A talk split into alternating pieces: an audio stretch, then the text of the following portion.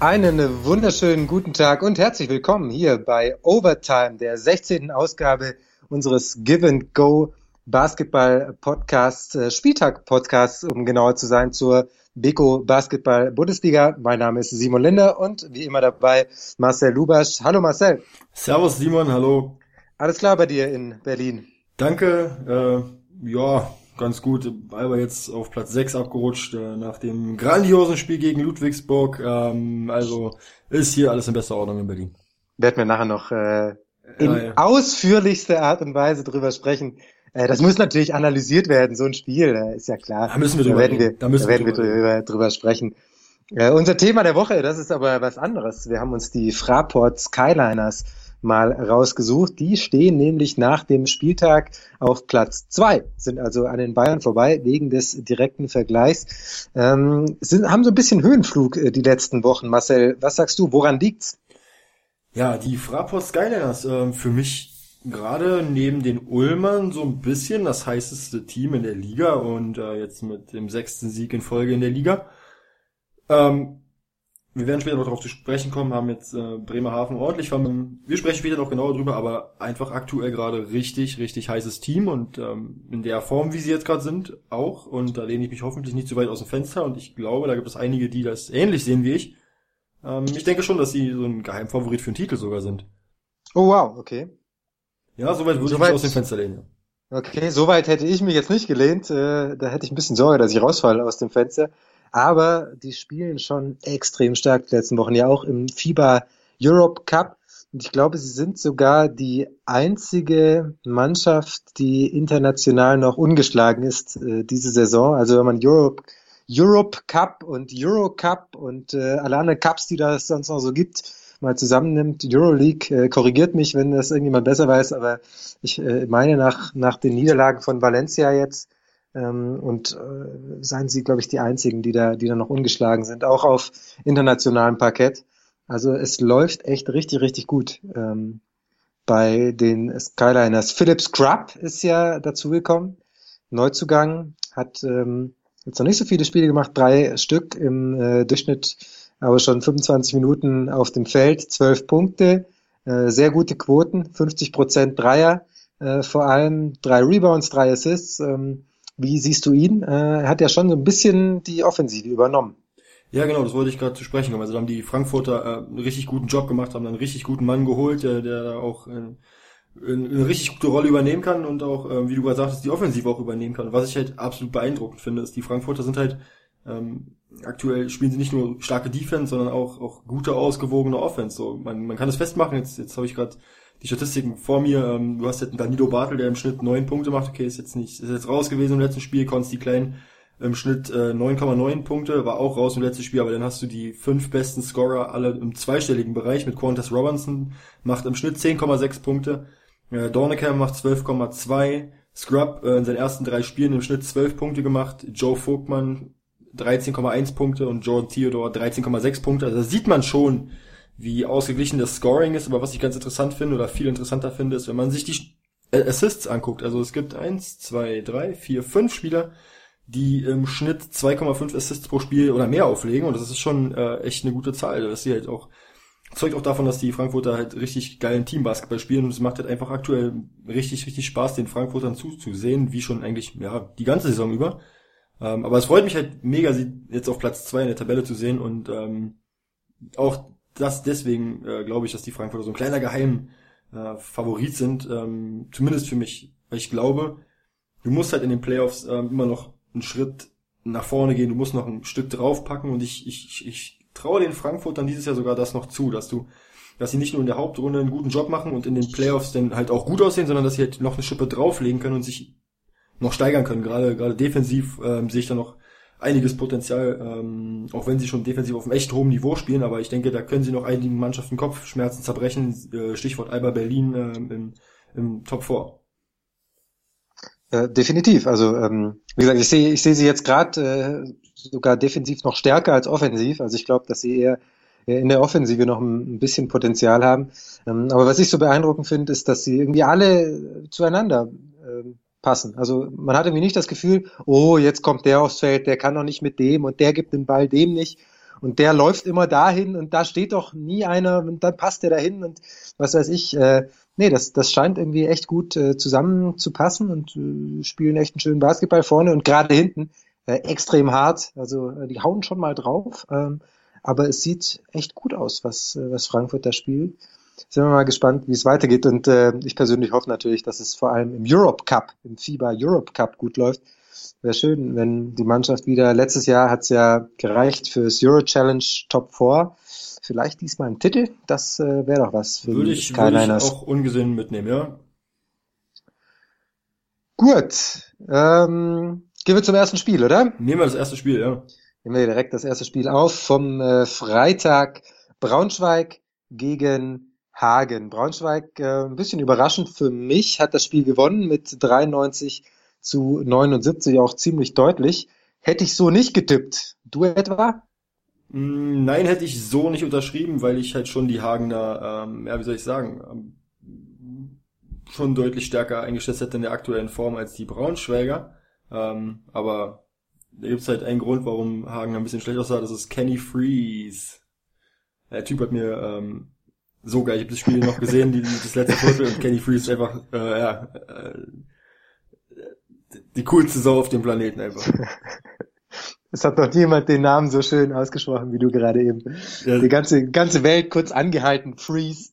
Und äh, dann geht's weiter. Nee, er hat super Partie gemacht. 22 Punkte, 15 Rebounds, 7 Assists. Also drei Assists haben noch gefehlt zum Triple-Double.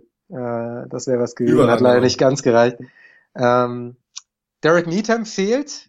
Dann spielt halt Kenny Freeze so ein bisschen die Pässe. So ja, kann man es halt auch machen. Ja. Äh, nicht vergessen, Jermaine Anderson äh, ist zurück, äh, war ja schon mal in Braunschweig, äh, dann letzte Saison in Trier, war jetzt in boah, Sevilla, war in Sevilla, ich glaube, er war in, in Sevilla. Müsste Zumindest war, lügen, wo er vorher war, war, war in, ich meine, er sei in Sevilla gewesen. Ähm, hat er nicht so ganz funktioniert. Er war, er war, zumindest war er frei, ja, und hat jetzt 38 Minuten, 17 Sekunden gespielt äh, in der ersten Partie gleich 21 Punkte gemacht, also auch top, äh, wie er reingestartet ist. Vor allem vier Steals, die auch sehr wichtig waren.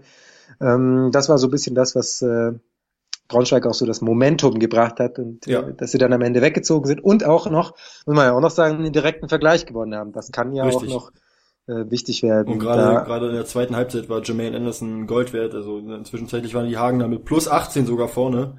Ähm, dann gab es da zwei, drei Situationen, wo Jermaine Anderson ordentlich äh, dazwischen gehauen hat und, und aufgepasst hat in der Defense. Ähm, und ja, wie du gerade gesagt hast, das Momentum so ein bisschen geklaut hat und ähm, richtig, richtig starkes Comeback der, der Basketball-Löwen Braunschweig. Ja, äh, Schlüssel zum Sieg, äh, würde ich mal sagen, waren die Turn äh, Turnover. Äh, zum einen von Hagen, die hatten 15, und zum anderen von Braunschweig, die hat drei. Drei Turnover im ganzen Spiel zwei von Anderson, einer von Freeze und sonst überhaupt nichts. Also das ist schon äh, stark, wie die auf den Ball aufgepasst haben. Und das mit einem äh, wirklich äh, BBL erfahrenen Point Guard, wenn ich das mal so. Gut, Nico Simon, äh, wollen wir nicht vergessen, aber er ist ja schon ein bisschen zum Shooter äh, umfunktioniert worden. Äh, Robin Amaze hat 17 Minuten gespielt, nicht ein einziges Mal den Ball verloren. Ähm, sehr schön, acht Punkte gemacht. Ein Spieler, der äh, mir sehr gut gefällt. Vielleicht noch gerade zu ihm, was, was hältst du von Robin Amaze, der ja noch sehr jung ist? Ähm, der hat mich amazed, ja. Der, also sein, ich weiß nicht, hast du sein, sein Krachen. Da bist Dank. du der Erste, der diesen Witz macht, Marcel. Herzlichen Glückwunsch. Ja. ja. Ich darf mich dann halt auch mal feiern lassen, ne? Also da darfst du dich dann auch mal, mal genießen den Moment. Ähm, ich höre den Ruhm. Ähm, ja, Robin jetzt hast du den Faden verloren. Jetzt ich den Faden vor, vor, vor ganzen Ruhm, vor dem ganzen Ruhm hast du den Faden Ja, ich finde, man sollte, das man, ich sollte mich nicht. Äh, Karma is a bitch, ich sollte mich nicht in meinem Erfolg sonnen. Ähm, wo war ich stehen geblieben? Genau, Robin Amaze, also sein, sein krachender Dank äh, war, war überragend, äh, gefällt mir richtig gut, äh, hat keine, keine, keine, keine Scheu zum, zum Korb zu ziehen, zieht er eiskalt durch, das war schon ein echt gutes Spiel gemacht, der Junge. Äh, gefällt mir auch sehr gut. Also ich habe ihn in Ludwigsburg gesehen äh, letzte Woche, als er einspringen musste, nachdem Derek Needham sich eben äh, leider verletzt hatte. Und da hat er auch äh, gerade offensiv mit extrem viel Selbstvertrauen gespielt. Also der stellt sich da hin und bringt den Ball nach vorne. Äh, andere, Martin Bogdanov zum Beispiel, hatte da große Probleme, den Ball ähm, auch äh, nur über die Mittellinie zu bringen, unter dem großen Druck der Ludwigsburger, den man auch sagen muss. Aber äh, Mace ist da richtig durchspaziert und auch mit Tempo nach vorne gegangen. Defensiv äh, hat er Probleme, muss man, muss man klar sagen. Aber da kann man dran arbeiten. Und wenn er, wenn er sieht, dass er eine Chance hat in der BBL, dann hoffe ich, wird er das auch machen. Ja, ich glaube, zwei, ähm, drei Situationen, äh, wo er mir zu, zu zaghaft agiert hat, wo er halt offen in der Ecke stand oder, oder auf der anderen Dreierlinie stand, wo er halt auch mal hätte abdrücken können. Ähm, hat er nicht gemacht, hat dann lieber das Tempo rausgenommen, hat Jermaine Anderson den Ball in die Hand gedrückt ähm, und gesagt, bau mal was Ruhiges auf, ist okay, mach das, was du kannst, Junge, muss jetzt nicht unbedingt die Dreier löten, aber ähm, es gab zwei, drei Situationen, wo ich halt schon gedacht hätte, dass er lieber den Abschluss alleine gesucht hätte, aber gut, es ist jetzt Meckern auf hohem Niveau, also belassen wir es dabei. Solide. Ja, also besser als man, denke ich mal, erwarten konnte.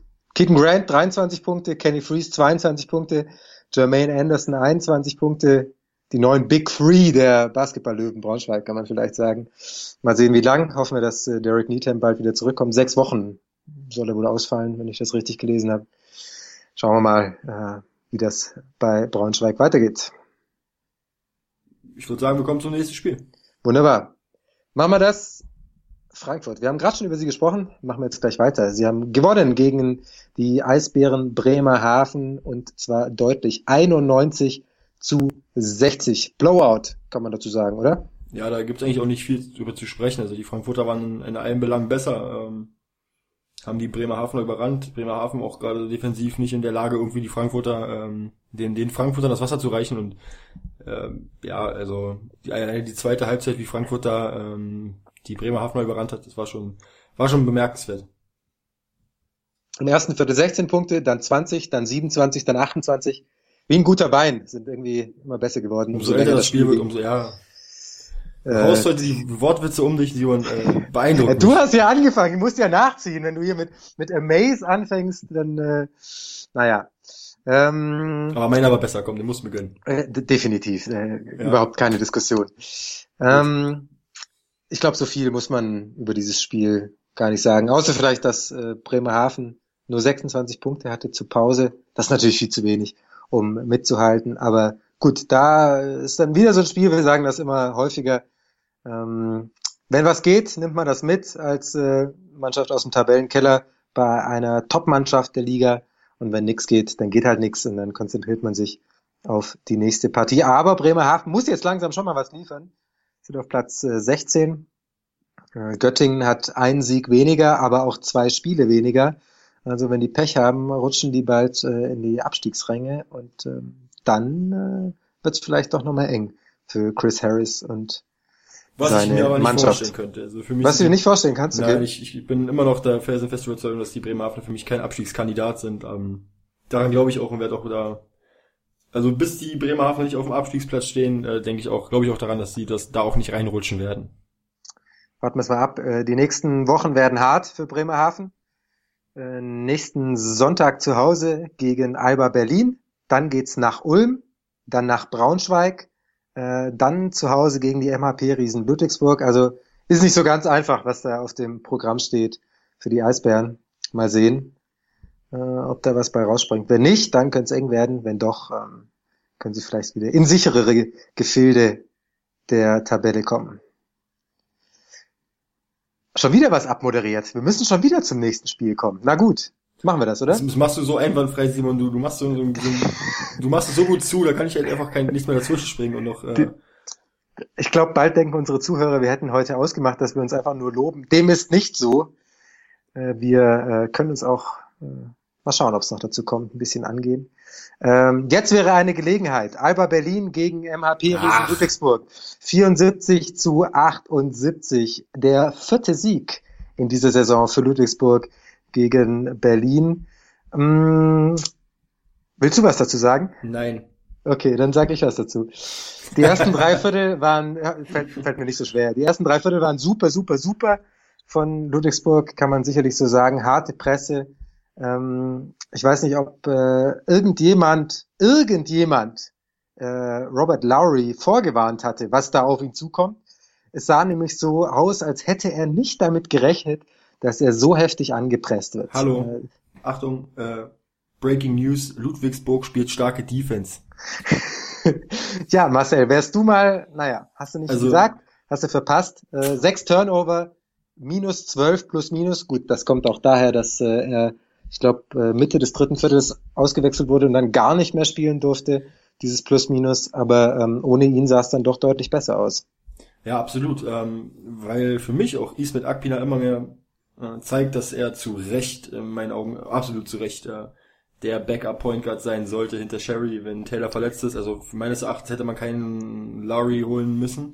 Ähm, das ist für mich, also jetzt so, so hart es klingt, aber das ist halt irgendwie auch Geld aus dem Fenster schmeißen. Du hast einen Akpina in den Reihen, der Verantwortung übernimmt, der, der Eier zeigt, der zeigt, dass er Bock hat, ähm, das Ding zu meistern so und spielt einfach 25 Minuten und wir haben darüber in dem Podcast mit Ingo schon gesprochen, dass er halt richtig, richtig stark spielt und auch Verantwortung übernimmt und und nicht nur Verantwortung übernehmen muss, sondern auch bereit ist, die zu übernehmen. Und das hast du auch gegen Ludwigsburg gesehen. Ähm, Akpina kam aufs Feld und er hat gleich irgendwie so ein, wie nennt man Influencer, also der so ein bisschen Einfluss aufs Spiel hat. Der hat das Spiel so ein bisschen geändert. Ähm, ich weiß nicht, im vierten Viertel, als, als Alba ähm, ein bisschen rankam, ähm, ist kurz vor dem Run, den Alba gestartet hat, ist Ismail Akpina eingewechselt worden. So, der hat den Angriff auch mit initiiert. So und äh, für mich einfach der Kandidat für den Most Improved Player dieses Jahr und ähm, sehr schade, dass er dieses Vertrauen nicht kriegt, dieser Backup Point Guard zu sein. Äh, ja.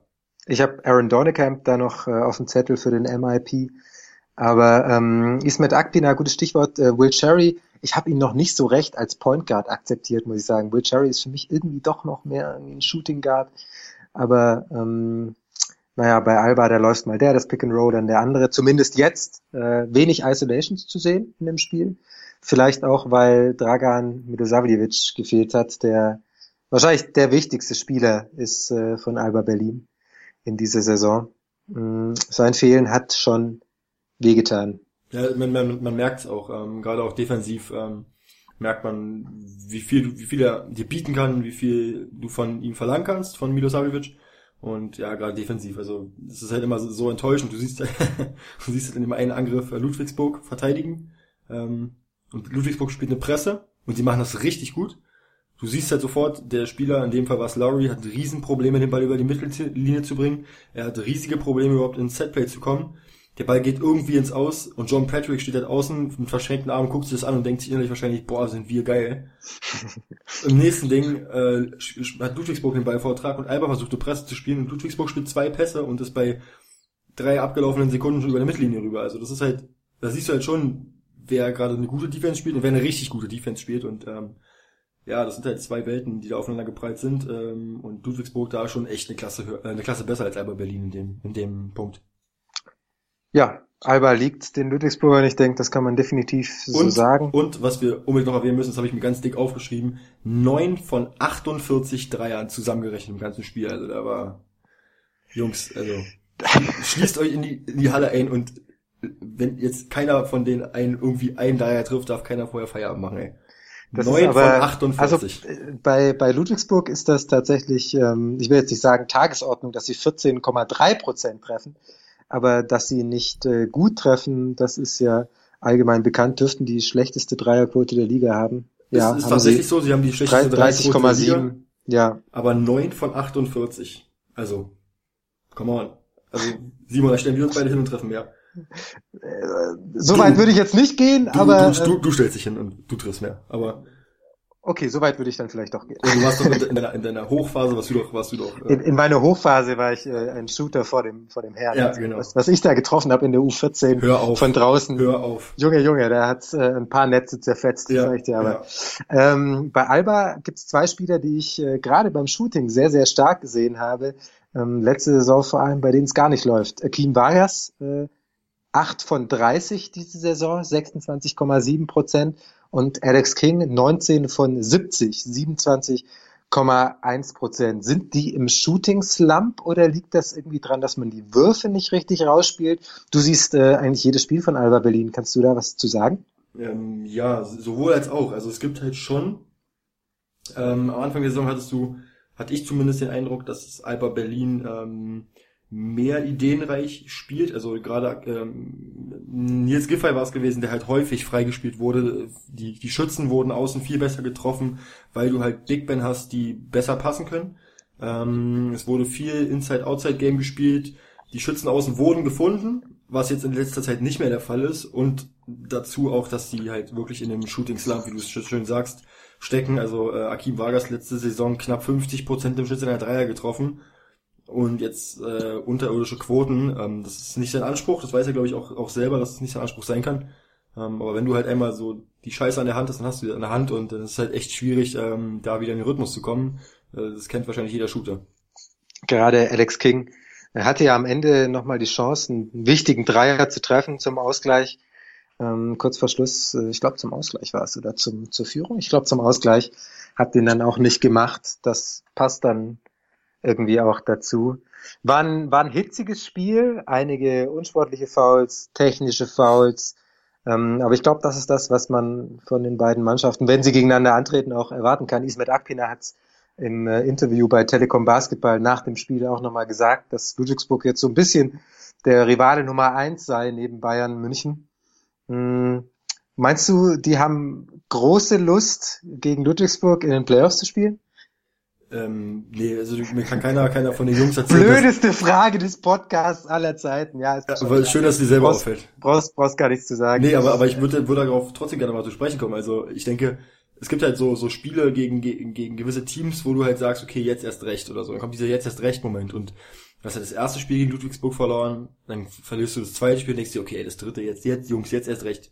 Verlierst das dritte Spiel, dann gehst du halt in das vierte Spiel nicht mehr mit diesem jetzt erst recht Effekt rein, sondern schon ein bisschen Schiss. Und wenn du das vierte Spiel auch noch verlierst, dann, du, dann haben wir ganz klar die Situation von einem Angstgegner und wenn du jetzt, sag ich mal, in einer Playoff-Runde auf Ludwigsburg treffen würdest, ähm, kann mir keiner erzählen, dass von, von, von den, von den Spielern bei Alba Berlin ist mindestens einer, der richtig die Hosen voll hat, weil er ganz genau weiß, okay, mich, mir erwarten jetzt im schlimmsten Fall hier fünf Spiele ähm, mit 40 Minutes of Hell und frag mal Robert Laurie, ob er nachts, ich gerade sagen. Frag mal Robert Laurie, ob er nachts nicht die Hosen voll hat, wenn er daran denkt, äh, an die Fullcourt-Presse von, von Ludwigsburg.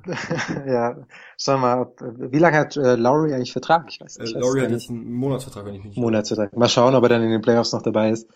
Äh, ist eine andere Frage. Ludwigsburg jetzt vorbeigezogen an Berlin vorerst. Ludwigsburg jetzt Fünfter, Berlin Sechster, beide mit 14 zu 6. Äh, die Bilanz ist für Berlin eigentlich äh, in Ordnung, oder? 14 zu 6 ist jetzt nicht so schlecht. Für Ludwigsburg natürlich überragend. Kommen wir zum nächsten Spiel. also, ich wollte noch zu Ludwigsburg gegen Berlin. Lassen wir das. Okay, wir haben dich äh, wirklich lang genug gequält mit Alba gegen Ludwigsburg. Es wird Zeit fürs nächste Spiel. Bayreuth gegen Kreilsheim. Kreilsheim hat äh, einen guten Start ins Spiel erwischt, 14 zu 3, stand relativ schnell, dann äh, 30 zu 14 nach dem ersten Viertel für die Merlins. Im zweiten Viertel lief es dann gar nicht mehr. Wieso denn? Ja, weil die Bayreuther das Spiel übernommen haben, ganz einfach. Und Defense gespielt haben vor allem. Und Defense gespielt haben und äh, Travis Leslie zurück ist und seine Würfe getroffen hat. Und vor allem zum Korb gezogen ist. Acht von acht Zweier ähm, hat Kreuzheim nicht in den Griff gekriegt. Viel mehr kann man eigentlich gar nicht, ich weiß es nicht. 20 Offensivrebounds für Bayreuth, dafür wieder 14 Offensivrebounds für Kreuzheim, wenig Turnover. Ich habe das Spiel nicht gesehen, muss, muss ich zugeben. Ich habe den, den Game Report gesehen. Ähm, aber viel mehr kann man vielleicht dazu auch gar nicht sagen, außer dass äh, Travis Leslie einfach ein, ein hervorragendes Spiel gemacht hat und äh, die Bank von Bayreuth ein hervorragendes Spiel gemacht hat. Das hat ähm, äh, Michael Koch nochmal gesagt. 40 Punkte von der Bank heute ähm, für Medi Bayreuth. Äh, das macht schon was aus. Auch äh, weil Travis Leslie eben von der Bank gekommen ist mit 24 Punkten. Aber auch Philipp Heiden, 10 Punkte, 5 Rebounds äh, von der Bank. Sehr, sehr wichtig für Medi und mal wieder ein Heimsieg. Die äh, machen mh, hm, das so ein bisschen machen sich zum Heimteam, oder? Also, ja, die, sie haben es am Ende das Spiel noch drehen können und, und haben es dann am Ende auch mit einer Selbstverständlichkeit runtergespielt, die du halt in einem Heimspiel brauchst. Und wenn du zu Hause spielst mit den, den Fans in den Rücken, dann spielst du halt ganz solide den Stiefel runter und das haben sie am Ende getan und ähm, haben den Sieg geholt. Ja, auf geht's, Meli, hört man da immer und äh, weiß, jetzt äh, geht's wieder ab. Jetzt habe ich mich gerade erschrocken. Ich dachte, ich, ich, ich, ich mache gerade Podcast mit dem, mit dem, mit dem Heilsprecher von Medi Bayreuth. Äh, so weit wollen wir nicht gehen. Das ist, ist, ein anderer, ist ein anderer. Ach, ist gar, ähm, nicht, ist gar nicht du, okay. Bayreuth äh, 12. Äh, mit acht Siegen, Bonn äh, 13. mit acht Siegen, dann Tübingen äh, 14. mit sechs Siegen. Kann man schon sagen, dass äh, Bayreuth jetzt außer Abstiegsgefahr ist? darüber haben wir, glaube ich, am Anfang der Saison gesprochen, wo wir die ersten Folgen aufgenommen haben. Da habe ich schon, war ich schon der felsenfeste Überzeugung, dass Midi Bayreuth, dass ich nicht glaube, dass sie in den Abstiegsstrudel da unten in den Sumpf Sumpf reinkommen ähm, und kann man schon sagen, dass sie, dass sie aus den, aus den, aus der gefährlichen Zone sozusagen raus sind. Definitiv. Welch, äh, würde ich mitgehen. Mal schauen, ob's äh, Bremerhaven, Göttingen, MBC, vor allem der MBC eben noch auf, auf acht Siege schaffen. Warten wir es ab. Die Saison ist noch lang. Wir sollten nicht zu früh Prognosen treffen, denn, wie wir so schön oft sagen, das Internet vergisst nichts. Nächstes Spiel. Bonn gegen Göttingen. Baskets Alav hieß es äh, in Bonn. Korrekt. Bonn gegen Göttingen. Hast du gut aufgeschrieben. 92 zu 84. Gewinnen die Bonner endlich mal wieder eine Partie. Ähm, und am Ende wird's wieder knapp. Irgendwie wird's ja. immer knapp. Und ja. äh, dann hatte Bonn aber eben einen Rodney Clark, der sensationell aufgelegt war, 22 Punkte gemacht hat, vier von vier Dreien getroffen hat und äh, am Ende auch einen wichtigen äh, gemacht hat. Ist es das vielleicht, was Bonn manchmal fehlt, dass sie so einen Spieler haben, auf den sie sich verlassen können? Ja, das, ja, nee, möchte ich jetzt nicht sagen, dass sie jetzt genau diesen einen Spieler brauchen. Auf den Schade, wollte ich nämlich jetzt auch nicht sagen. Ich dachte, jetzt sagst du ja und dann kann ich mal sagen nein. nein, ich glaube dann, nicht, dann, dass sie Spieler brauchen, auf den sie sich verlassen können. Ähm, Bonn hat Tempo gemacht, Bonn hat schnellen Basketball gespielt. Äh, wir haben in unserem Sonderausgaben-Podcast über Bonn darüber geredet. Oder ihr habt darüber diskutiert, ich habe durchs Programm moderiert. Ähm, sich vornehm rausgehalten. Ich habe mich ja, vornehm ja. rausgehalten, aber ich bin schon der Überzeugung, das habe ich auch im letzten Podcast gesagt, dass ich, dass ich denke, dass die Bonner schon schnell Basketball spielen sollten, dass sie versuchen sollten, ähm, Tempo zu machen oder das Tempo hochzuhalten, versuchen nach dem Defensivrebound schnell nach vorne zu kommen. Ähm, und das haben sie gemacht. Die Defense ist immer noch nicht solide, also da, da sprechen 84 Punkte von Göttingen äh, eine andere Sprache. Also das ist nicht, nicht gut, was die, was die Bonner da spielen, aber wenn du halt 92 Punkte machst, hast du halt mehr als 84 und dann gewinnst du halt so eine Partie. Äh, Mathematik-Grundkurs mit Marcel Lubasch. Herzlich willkommen. Dies ist der Podcast. Ja, bitte weiter. Was, was ich besonders beachtlich finde, ist halt die Entwicklung, die Flo, Koch, Flo Koch genommen hat äh, unter, unter Carsten Pohl. Ähm, hat jetzt im gestrigen, im gestrigen Spiel, im heutigen Spiel ähm, 15 Punkte gemacht, 3 Assists, 4 Rebounds geholt und ähm, seit Carsten Pohl Coach ist, ähm, blüht Koch immer weiter auf und es gefällt mir richtig gut, was er da macht. Ähm, Matthias Fischer hat ihm die Rolle gegeben, die er, die er jetzt hat. Muss man, darf man nicht vergessen. Also äh, Fischer hat ihn, hat ihn eingeplant. Ähm, äh, ja, aber ähm, hat, hat auch schon viel gespielt unter, unter Fischer. Ähm, hat auch gute Punkte gemacht äh, unter Fischer, aber es stimmt schon, dass er, dass er die letzten Wochen ähm, noch mal ein bisschen bisschen mehr, ähm, mehr punktet, mehr explodiert. Natürlich auch, weil es einfach mehr Punkte gibt. Äh, ganz einfach, weil es mehr Angriffe gibt. Aber mal ganz ehrlich, du kannst doch nicht ernsthaft sagen, dass du mit, es gab mal eine Line-Up mit Dirk Mädrich und Yancy Gates, dass du da schnell einen Basketball spielen musst.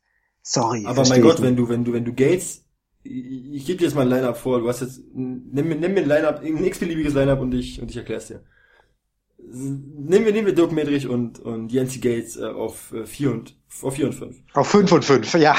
Sag's äh, ruhig, wie es ist. Dann, ja. dann hast du vielleicht noch äh, Marshall auf dem Feld, dann hast du vielleicht noch einen Aaron White auf der 3 vielleicht, auf der 3 ausweicht, äh, Rodney Wird immer besser. Äh, ja. Eugene Lawrence zum Beispiel. Es gab mehrere Situationen, in denen der Defensivrebound geholt wurde, es kam der schnelle Outlet-Pass, äh, es gab zwei, drei schnelle Pässe und die, die Baller waren durch und ich finde, dass Spieler, gerade wie, wie Eugene Lawrence, wie Aaron White, wie Marshall, Rodney Clark, Isaiah Filmer auch, dass sie schon dazu in der Lage sind und das auch machen sollten, schnell Basketball zu spielen. Nicht unbedingt in die Halbfeld-Offense, weil als es schlecht lief bei den Bonnern, hatten sie auch Halbfeld-Offense gespielt. Und wir haben darüber gesprochen, als du gesagt hast, wir sollten gucken, dass die Bonner wieder in, in, in, ins Halbfeld kommen. Ähm, aber als sie im Halbfeld waren, da lief's nicht. Und wenn die Spieler sagen, wir wollen das spielen und Carsten Pohl ihn offenbar die Wahl stellt und sagt, äh, die Frage stellt, was wollt ihr spielen? Die sagen, wir wollen schnell Basketball spielen.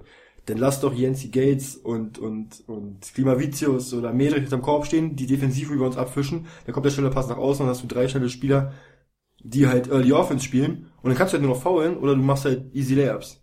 Und wenn sie damit die Pace hochhalten und damit halt 92 Punkte im Schnitt erzielen, aber immer noch mehr als die Gegner, ist es doch in Ordnung.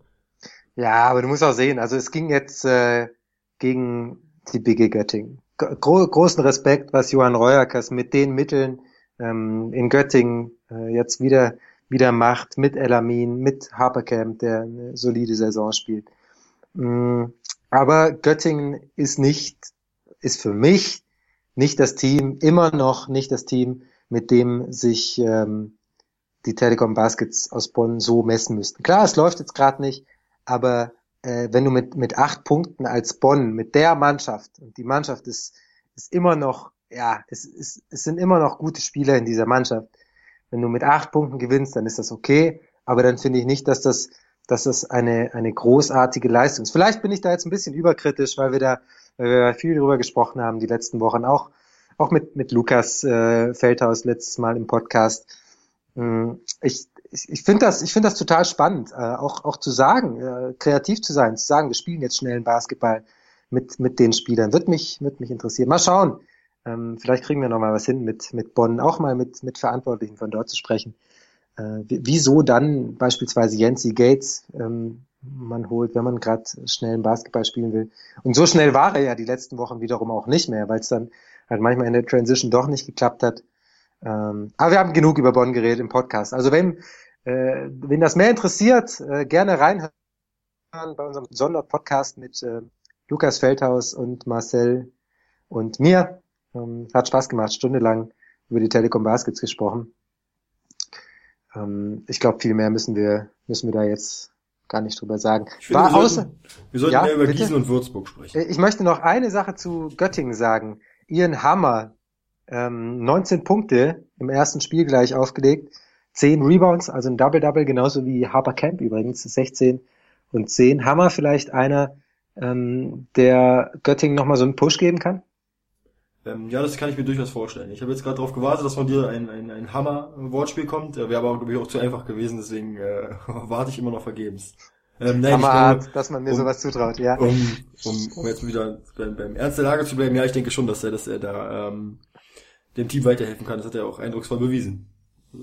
Ist ein ganz anderer Spieler als äh, damals in Ulm.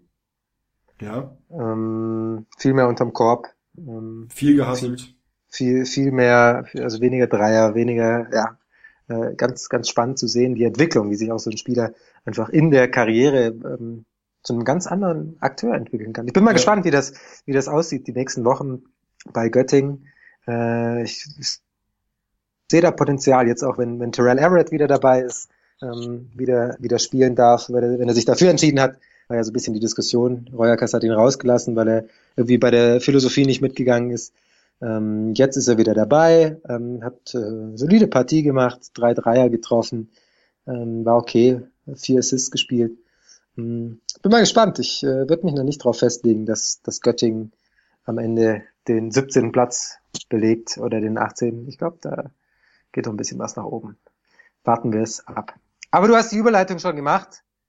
Ähm, und äh, deswegen gehen wir auch weiter. Was wolltest du besprechen? Gießen gegen Würzburg. Gießen gegen Würzburg. Machen wir das. Äh, als nee, wir waren noch Oldenburg Mir ist das, MBC. Du, Marcel, ich bin flexibel. Was, was möchtest du besprechen? Oldenburg MBC. Komm, lass wir Oldenburg MBC weitermachen. Erst in den Norden. Äh, wir waren unseren, unseren, unseren Rhythmus, unseren, unseren Schedule.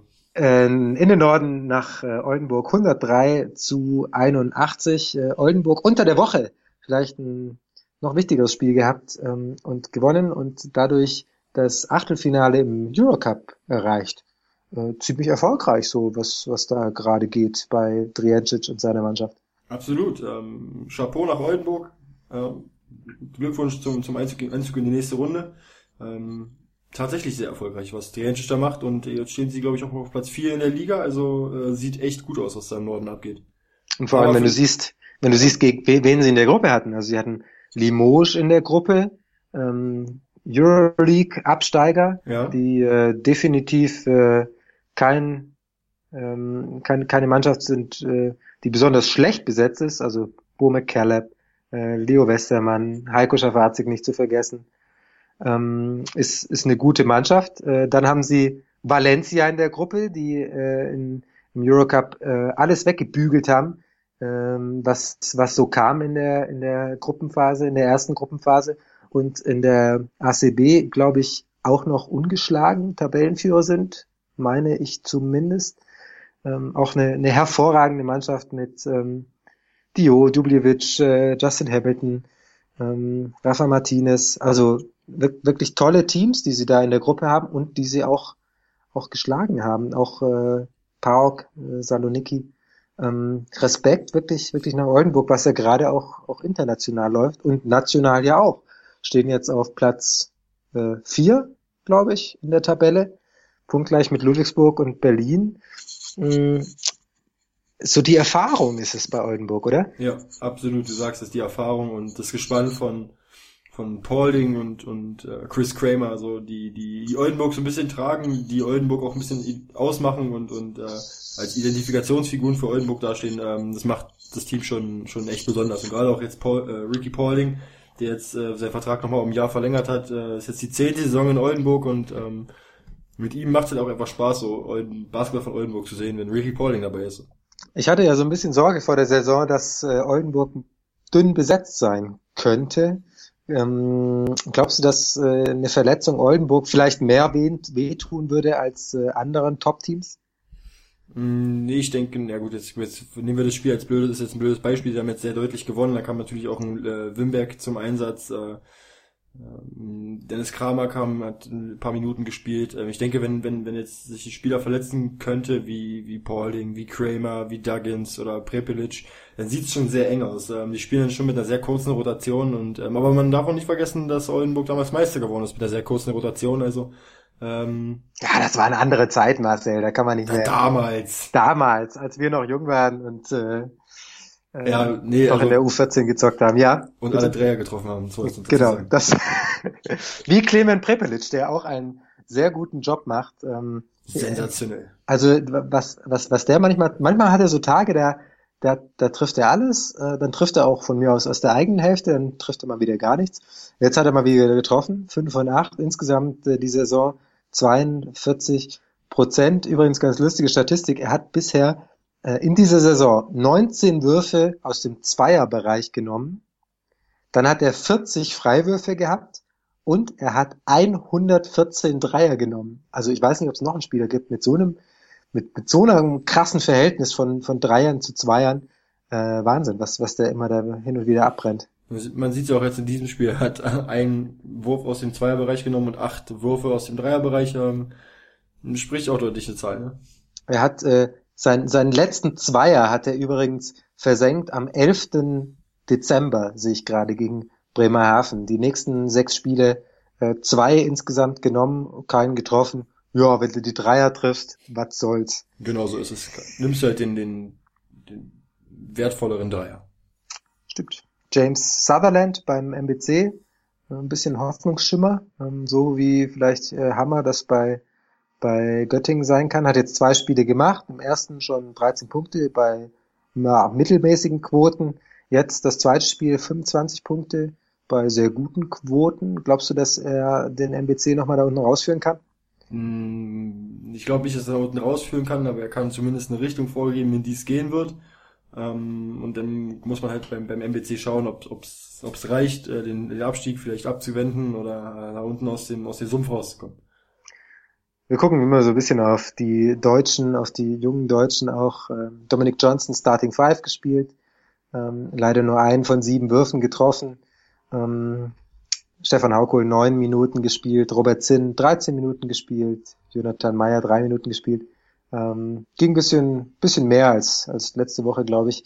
Wie geht's denn weiter beim MBC? Schauen wir mal, äh, was so die nächsten Spiele sind, ob es da vielleicht mal was zu holen gibt für die Weißen Felser. Nächste Woche ähm, zu Hause gegen Gießen. Hm, könnte vielleicht was drin sein. Was glaubst du? Ja, gegen Gießen ist so ein Spiel, wo wir gesagt haben, da fährst du jetzt nicht einfach hin und guckst mal, was geht, sondern das sind halt Spiele gegen, gegen ja, vermeintliche direkte Konkurrenten. Die Gießen jetzt natürlich im gesicherten Mittelfeld unterwegs, aber ich denke, das sind solche Spiele, die du beim MBC halt gewinnen musst, um, um aus diesem Sumpf rauszukommen, was wir eben angesprochen haben. Und dann geht's immer hoch, runter, hoch, runter. Gegen Kreilsheim könnte man gewinnen. Nee, Moment. Äh, erstmal gegen Bamberg äh, wird wohl eine Niederlage sein. Dann gegen Kreilsheim könnte man gewinnen. Dann gegen Bayern könnte wieder schwierig werden. Und dann äh, gegen Göttingen, das könnte man wieder gewinnen. Also äh, wichtige, äh, wichtiger Monat steht an für den MBC. Wenn es zwei Siege werden, dann äh, sieht's wieder ganz gut aus. Vielleicht äh, können sie dann nochmal äh, den Anschluss wiederherstellen an die Nicht-Abstiegsplätze. Gerade ist es aber relativ düster im Osten Deutschlands in Weißenfels. Ja. So, jetzt aber wirklich zu dem Spiel, was du vorher schon anmoderieren wolltest. Du darfst, bitteschön. Ja, Gießen gegen Würzburg war jetzt ähm, Aufstiegsduell oder der das Duell der beiden beiden Aufsteiger ähm, war jetzt die zweite Niederlage für die Würzburger, die 81 79 verloren haben gegen Gießen. Ähm, was glaubst du, könnten die Gießener vielleicht sogar nochmal Richtung Playoffs schuppern? Nee, glaube ich nicht. Nein, das sagt direkt, nein. Äh, also Gießen, su super, was, was die da spielen. Äh, definitiv. Ähm, macht, macht Spaß zuzugucken. Ähm, ich, hab, ich muss sogar sagen, ich habe äh, einige Megabytes Datenvolumen äh, dafür gegeben, dass ich die Schlussphase sehen konnte im Zug, ähm, weil ich das einfach, einfach klasse finde, was äh, Gießen damit, äh, glaube ich, zumindest deutlich geringeren Mitteln als Würzburg da äh, aufbaut. Ähm, keine Ahnung, nur eine Vermutung von mir. Aber, aber einfach schön. Also gute Stimmung wieder, wieder in der Halle. Ähm, und am Ende kla klasse Drive von ähm, Jorman Pulas Bartolo. Aber für die Playoffs wird's in Gießen nicht reichen. Dafür äh, ist die Qualität nicht da. Aber das ist auch nicht das Ziel, sondern man äh, hat ist klar in die Saison gegangen, hat gesagt, wir wollen nicht absteigen. Gehe ich zumindest von aus, würde ich, würde ich mal sagen. Ähm, viel größere Ziele, höhere Ziele wären da sicherlich viel am Platze. Es sind sechs Punkte bis zu den äh, Playoffs. Ich glaube nicht, dass äh, das Gießen da eine Chance hat. Aber äh, wenn du so fragst, äh, was denkst du denn? Nee, ich bin, bin da, bin da schon ähnlich, ähm, bin da schon ähnlicher Meinung wie du. Ich glaube, dass das, da, da habe ich andere Kandidaten im Kopf, die da noch in dem Rennen um die Playoff-Plätze äh, vielleicht noch ein Wörtchen mitreden werden, aber ich glaube nicht Gießen. Das Ziel ist, wie du schon sagtest, glaube ich, ähm, man will die Saison gut abschließen, im Mittelfeld der Tabelle landen, nicht absteigen und wahrscheinlich sich versuchen, so nach und nach und nach, äh, Jahr für Jahr in der Liga zu etablieren, in der Liga zu bleiben und dann zu gucken, was halt in den nächsten Jahren geht. Also eine Grundlage ist auf jeden Fall da. Mit Carsten Tada, Braden Hobbs, Breimo oder Scheni, alles Spieler, so, wo man, wo man halt schon eine Grundlage hat und mal gucken, was halt in den nächsten Jahren geht. Ich bin jetzt leider nicht äh, auf dem Schirm, wie die Vertragslage da gerade bei den einzelnen Spielern ist. Nächstes ähm, Mal recherchierst du wieder ein bisschen besser. Genau, bereite ich mich besser vor und dann kann ich halt auch sagen, wer wie lange Vertrag hat und genau. wie die Grundlage aussieht, aber dennoch glaube ich, dass die Gießener jetzt nicht unbedingt ein Wort um die Playoffs mitreden werden. Äh, Tony DiLio, Blockmonster, kann man fast ja. sagen. Äh, geiles Ding zum Schluss. Also wie er da äh, ich, ich weiß gar nicht mehr, wer es, es war von Würzburg, der da den Wurf äh, genommen hat. Äh, ja, da und die Leo wieder. du bist, du bist äh, angesprungen. Ja, ja, unfassbar. Also in äh, Wahnsinn. Wo kam der denn her? Ich, ich weiß es nicht. Äh, ich habe ihn gar nicht gesehen und auf einmal war der Ball im Aus. Und keiner äh, wusste, wie ist das passiert. Res, Res, Respekt, äh, Tony DiLio. Ähm, ohne Punkte, ähm, diesmal geblieben. Ähm, aber schön, dass er wieder dabei ist, war jetzt das zweite Spiel nach der langen Verletzungspause. Ähm, schön zu sehen, dass äh, auch er wieder auf dem Feld ist. Noch einige andere bei äh, Gießen haben sehr, sehr gut gespielt. Äh, Gabriel oder Shaney, 90 Prozent Zweier getroffen. Ähm, seitdem er bei Gießen ist, läuft's. Äh, Suleiman Braymo hat, hat auch mal wieder ein sehr gutes Spiel gemacht. Ähm, ja, ich denke, äh, Gießen, also hätte ich nicht gedacht, dass sie, dass sie so, so gut ähm, wirklich im Mittelfeld sind. Ich hätte sie eher weiter unten im Abstiegskampf gesehen. Aber das, äh, das ist doch äh, erstaunlich. Ja, das gut, ist ganz aber, ordentlich, ja. aber, aber macht Spaß auf jeden Fall, dem Aufsteiger zuzusehen. Und bei Würzburg muss man natürlich auch sagen, sieht immer noch gut aus. Immer noch auf Platz 8, ähm, haben immer noch äh, sehr, sehr gute Chancen auf die Playoffs, auch wenn es jetzt zwei Niederlagen in Serie waren. Aber da wird es auch wieder aufwärts gehen bei Würzburg. Denke ich auch. Du hast gerade was zur Vertragslage gesagt bei Gießen. Lass mal über die, bevor wir das Spiel reden, von Ulm gegen Bayern München, über die Vertragslage von John Bryant äh, sprechen. Ich habe vorher zu Lukas Feldhaus gesagt äh, im, im äh, Chat, ähm, pass auf, These, nächste Nummer, äh, nächstes Jahr, wenn ein, wenn Bayern einen Spieler verpflichtet, dann kann der sich die Nummer 54 aussuchen. Und Lukas sagt sofort, äh, Moment mal, äh, John Bryant hat noch Vertrag. Ähm, ist das dann der Grund, dass er bleibt? Ähm, oder glaubst du, dass man in München äh, so unzufrieden ist mit ihm, jetzt mal ganz krass, dass äh, er nächstes Jahr kein Teil der Mannschaft mehr ist? Ich denke, Bayern hat ein großes Problem, was, was zum einen Pick-and-Roll-Defense angeht. Ähm, das ist halt eine erhebliche Schwächung. Ähm, jedes Team, und jetzt nehmen wir, kommen wir, oder nehme ich das mal als Überleitung für das Spiel Bayern gegen Ulm. Hervorragend. Jedes Team weiß, du kannst John Bryant attackieren ähm, im Pick-and-Roll. Jedes Team weiß, wenn du einen athletischen, schnellen Fünfer oder einen Vierer hast und damit John Bryant attackierst und ihm aus dem Pick-and-Roll heraus attackierst, kriegt Bayern Probleme in der Defense.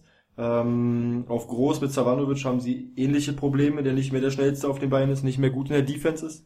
Ähm, du weißt aber auch, was du von Brian kriegst. Also er holt dir Offensiv-Rebounds, er holt dir Defensiv-Rebounds. Ähm, er ist in der Lage, den, den Dreier zu treffen. Er räumt in der Zone auf. Ähm, also ich glaube, wenn, wenn, wenn er den Ball im Low Post bekommt, ist es ganz schwer, ihn, ihn da zu stoppen. Ähm, aber ich, ich kann mir schon vorstellen, dass, dass man da vielleicht in Zukunft mit einem athletischer, athletischeren äh, Fünfer plant. Deswegen äh, bin ich ja schon eher bei dir als bei Lukas. Ähm, ich bin, ich muss sagen, ich bin da nicht so sehr bei mir, sondern eher bei Lukas, weil ich glaube, dass äh, er einen ganz guten Vertrag hat und ich glaube nicht, dass ähm, er den sausen lassen wird. Ähm, ich will ihn jetzt auch nicht schlecht machen. Ich meine, er hat jetzt äh, gegen Ulm bei der Niederlage zwei Punkte gemacht. Das ist natürlich nicht gut. Äh, die letzten Spiele deutlich besser. Äh, 10, 19, 16, 19, 12, 11, 17. Also die letzten sieben Spiele jeweils zweistellig gescored, äh, auch mit ordentlichen Quoten aus dem Zweierbereich.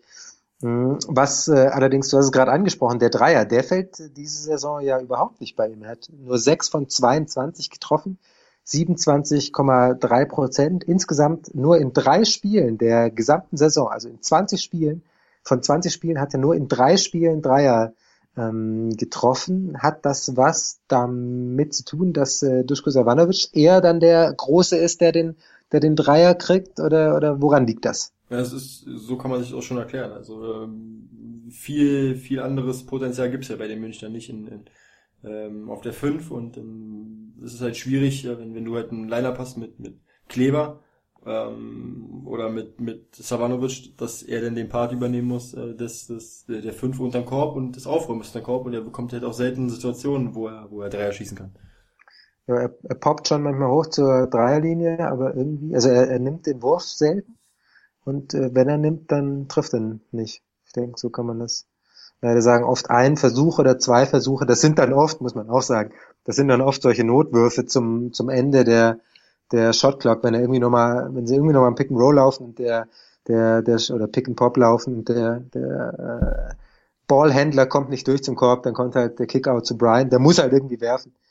Ähm, aber mit, mit ähm, Bryant unterm Korb, äh, vor allem defensiv sieht's halt gerade echt nicht, ja. so gut aus. Mal schauen. Ich habe ja letzt, halt, ja, bitte. Jetzt haben wir halt, wenn du jetzt als Überleitung nimmst zu dem Spiel, das haben hast du halt heute gesehen, wie es halt läuft, wenn du, wenn du, wenn John Bryant ähm, äh, als langsam Fünfer unterm Korb hast.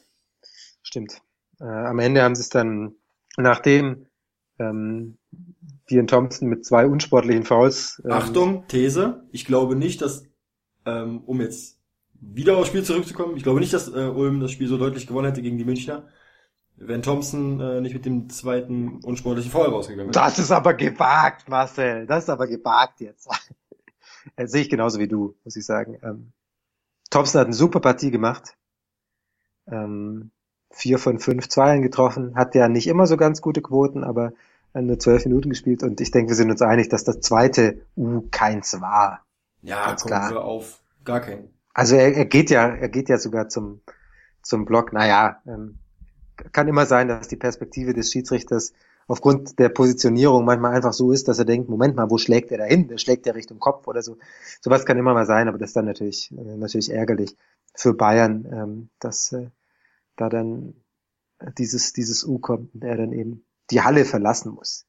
Ja, zumal, Thompson. Schade, schade fürs Spiel. ist und weil es halt irgendwo auch das Spiel ein Stück weit entschieden hat, äh, denke ja, ich, weil, weil er der Einzige war, der dem dem äh, Frontcourt-Duo äh, um äh, Morgan, äh, Rubit und ähm, Butler irgendwo ein bisschen Paroli bieten konnte mit seiner Athletik, ähm, wozu halt andere Spieler am Bayern-Kader nicht in der Lage waren und ähm, und genau dieser Spieler, der die Athletik mitbringt, um solche Spieler unter Druck zu setzen, gerade auch defensiv, äh, der geht dann runter und dann war es halt echt einfach für die Ulmer, da irgendwo die Lücken zu finden. Du musst sehen, ähm, als Dion Thompson dann ausgefault war, hat äh, München geführt. Also München 61 zu 60 geführt. Und äh, ab dem Zeitpunkt, an dem Thompson nicht mehr dabei war, hat München noch elf Punkte gemacht. und Ulm 30. Ich denke, das sagt äh, einiges aus. Ja. Zum einen ähm, offensiv, was wie, wie wichtig er eben war, in den gerade mal elf Minuten, in denen er oder zwölf Minuten, in denen er gespielt hat, ähm, und ähm, defensiv eben auch 13 Punkte plus im Plus-Minus-Rating. Der zweitbeste ähm, äh, war, äh, Moment mal, war äh, hier Daniel Meyer, der ganz zum Schluss noch anderthalb Minuten gespielt hat und minus zwei da stehen hat.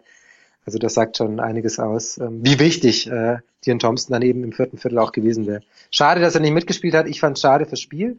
Ich glaube, dass das dann doch deutlich spannender gewesen wäre. Da bin ich äh, ganz bei dir. Ulm dagegen beeindruckend. Ja, absolut beeindruckend. Ähm, gerade Chris Babb. Ähm, MVP. Ähm, sprich ruhig weiter, sprich ruhig ja weiter. gut, äh, soweit, MVP. so, na glaube ich nicht. Also MVP, das wäre für mich schon ähm, eine Hausnummer, ihn gleich als MVP äh, in die Runde zu bringen. Aber ähm, überragende Leistung. Also neun von seinen 13 Würfen getroffen, davon waren sieben von zehn Dreiern, 70 Prozent Dreierquote, 70 Prozent, 70. Und ich weiß nicht, du hast den, den, den einen Wild Dreier von ihm gesehen ins Gesicht Ja! von Justin Cobbs. Äh, Genial. also, sorry. Also, wenn du solche Dreier triffst, so, dann, dann ja, also verrückter Typ, echt. G- Ganz ehrlich, ich sehe, ich sehe aktuell sehe ich keinen Spieler in der Liga, der besser ist als er. Äh, es ist, ähm, äh, er, er verteidigt unfassbar gut. Du kannst, du kannst ihn eigentlich gegen jeden stellen, ähm, wenn er nicht allzu groß ist. Ähm, er ist offensiv hervorragend. Er trifft, Achtung, 67 Prozent Zweier. Das ist besser als so mancher Center. Er trifft 45 Prozent Dreier und äh, noch lockere 87,5 Prozent äh, Freiwürfen. Ähm, und also er ist vorne so wichtig für Ulm. Er ist, er ist hinten extrem gut. Hat jetzt natürlich äh, definitiv das ähm, beste Spiel. Äh, 29 Punkte hat er, hat er erzielt. Ähm, also äh, für mich gibt's äh, aktuell, in der aktuellen Form, klar, wir müssen immer die ganze Saison sehen. Wir müssen auch sehen, dass äh, öfter dann Spieler von Teams ganz oben äh, gewählt werden. Aber guck dir mal die Bilanz an äh, von Ulm ohne ihn und guck sie dir an mit ihm. Das sagt schon einiges. Sie haben 1, 2, 3, 4, 5, 6, 7, 8, 9, 10, 11 Spiele gewonnen, seitdem er da ist und nur eins verloren. Ähm, für mich äh, Chris Babb in der Form, wenn er das so hält, wenn er weiter den Dreier trifft, wenn er weiter zum Korb geht, wenn er die verrückten Dinger trifft, das finde ich auch immer wichtig bei einem MVP. Weil das ist halt wichtig, dass du die, dass du die, dass du die schwierigen triffst, wenn es in Richtung Ende der Shotclock geht. Ähm, wenn er das so zu Ende spielt, die Saison, ist Chris Babb für mich definitiv mehr als ein Kandidat nur für die MVP-Krone. Ja gut, da wird noch andere Einflussfaktoren, aber ich will dir jetzt dein, dein, dein, deine, deine, deine Lobeshymnen am Bett nicht schlecht reden, deswegen lass uns einfach zum nächsten Spiel kommen. äh, Und wir gucken einfach nochmal am Ende der Saison, ähm, ob es ein Bett geworden Machen- machen ist oder wir, machen wir, Und machen wir machen noch, einen- machen wir noch einen Sonderpodcast zum MVP. Definitiv. Das ist Ähm, gut. Bamberg gegen Tübingen. 101 zu 64. Jetzt mal eine Frage an dich. Äh, Ich kann sie selber nicht beantworten, aber gab es schon mal in der BBL-Historie eine Mannschaft, die über 100 Punkte erzielt hat und von der trotzdem kein Spieler mehr als 15 gemacht hat? Wie ausgeglichen ist das denn bitte? Wahnsinn. Absolut. Ähm, die Bamberger, ich möchte sagen, und äh, meine Gegenfrage gleich an dich, äh, glaubst du, dass es jemals ein Team gab, ähm, ein deutsches Team, was so gut war wie die Bamberger? Glaubst du, würdest du unterschreiben, wenn ich jetzt sage, die Bamberger sind das beste deutsche Team, was wir jemals hatten? Also wenn man, wenn man sieht, äh, wie sich der Basketball in den letzten Jahren entwickelt hat äh, in Deutschland, dann ist das, äh, finde ich, schwer zu sagen. Es gab die Zeiten mit, mit Leverkusen, dann gab es die Zeiten mit Berlin. Ähm, Aber jetzt nimm mal, die, nimm mal, die nimm mal den damals, internationalen Basketball und Ja. was wir jetzt von Bamberg sehen international, was wir jetzt von Bamberg sehen in der Liga, wie sie Basketball zelebrieren. Ähm, Alba hat auch mal den Korac Cup äh, gewonnen. Ähm, war, war auch, auch klasse. Ähm, aber, aber aber, die Art und Weise, aber wie jetzt- Bamberg Spiele gewinnt, ja.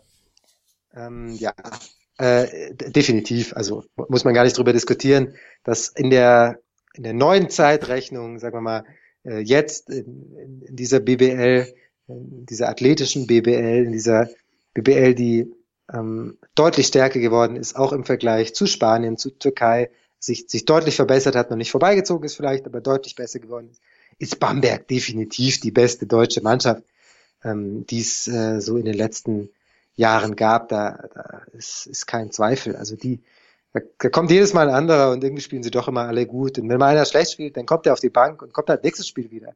Mai, stört keinen. Also das, das ist äh, wirklich toll zu sehen, was, was Bamberg da zelebriert.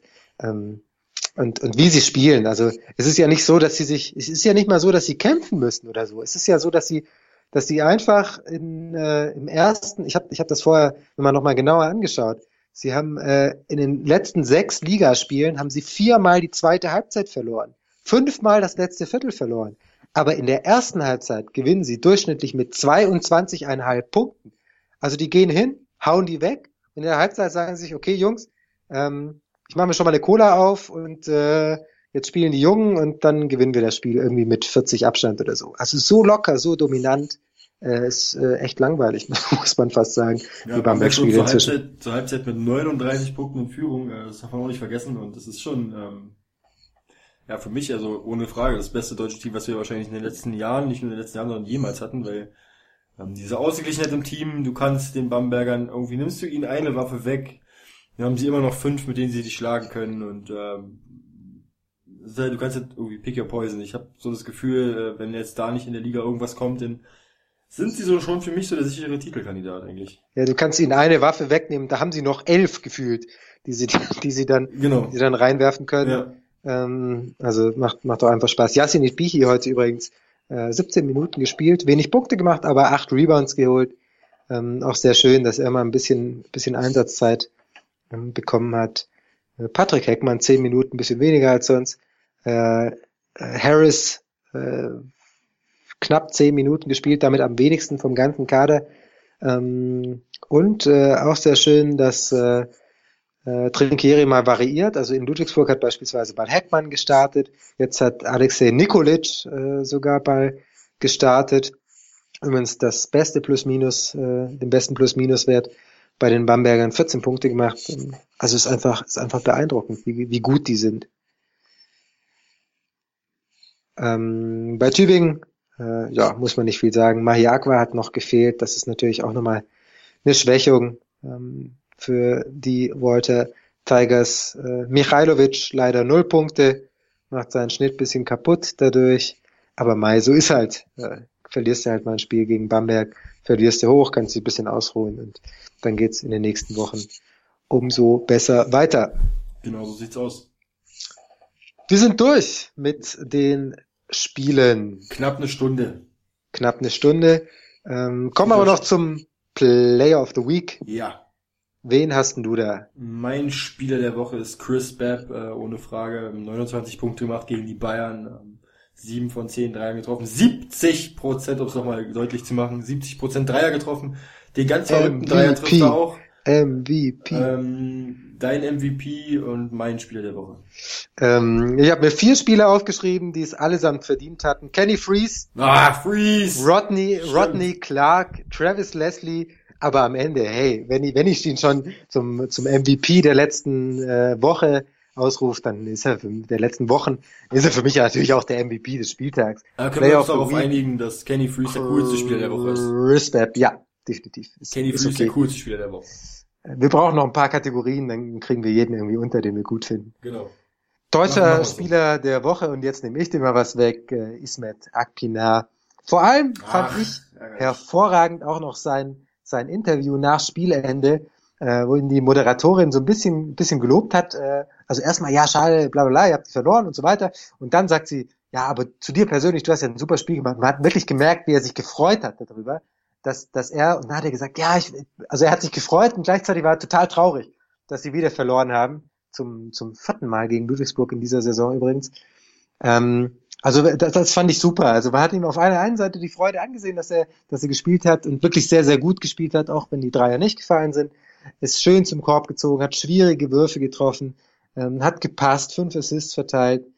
Ähm, so, Lobrede auf Ismet Akpina abgeschlossen. Sympathischer Typ, definitiv. Ja. Und ich wünsche mir, dass er, dass er noch mehr Spielzeit kriegt, dass er noch mehr Aktionen kriegt. Aber das war doch jetzt schon mal, war doch jetzt schon mal ein, ein super Ähm, super Sache. Jetzt, nachdem ich ihn im Manager übrigens wieder verkauft habe, äh, da startet er natürlich wieder durch, keine Frage. Ismet Akpina, mein deutscher Spieler der Woche. Gehe ich absolut d'accord. Ähm, brauche nicht mehr viel sagen. Du hast alles gesagt. Mein deutscher Spieler der Woche, Ismet Akpina. Wunderbar. Dann äh, machen wir die Woche zu, machen wir Overtime zu. Damit ist der Spieltag offiziell beendet. Nochmal die Empfehlung, wenn ihr unseren Podcast zu den Telekom Baskets Bonn noch nicht gehört habt und euch ein bisschen dafür interessiert, was im Rheinland so passiert, äh, hört mal rein. Wir haben eine ganze Stunde und sogar noch ein bisschen mehr drüber gesprochen. Was äh, ist da los? Wieso sind sie in die Krise geraten? Wie kommen sie vielleicht wieder raus? Was kann man machen? Äh, Special Guest war Lukas Feldhaus, Ed Veilchenfeuer, äh, eine Autorität im äh, deutschen Basketball, was äh, schönen Dank und äh, Twitter und äh, den ganzen Spaß und basketball.de und so weiter angeht. Also hört mal rein, äh, wenn ihr seine Stimme nicht kennt. Unsere habt ihr zu Genüge gehört, vor allem für heute. Und deswegen sagen wir Tschüss und bis zum nächsten Mal bei Overtime. Bis nächste Woche, macht's gut. Ciao, ciao. Jetzt hätte er fast noch seinen Einsatz verpasst. Unfassbar. Ja, Tschüss. Ich bin schon kurz eingeknickt, ja. ciao, ciao. Ciao. Danke fürs Downloaden des Give Go Podcasts.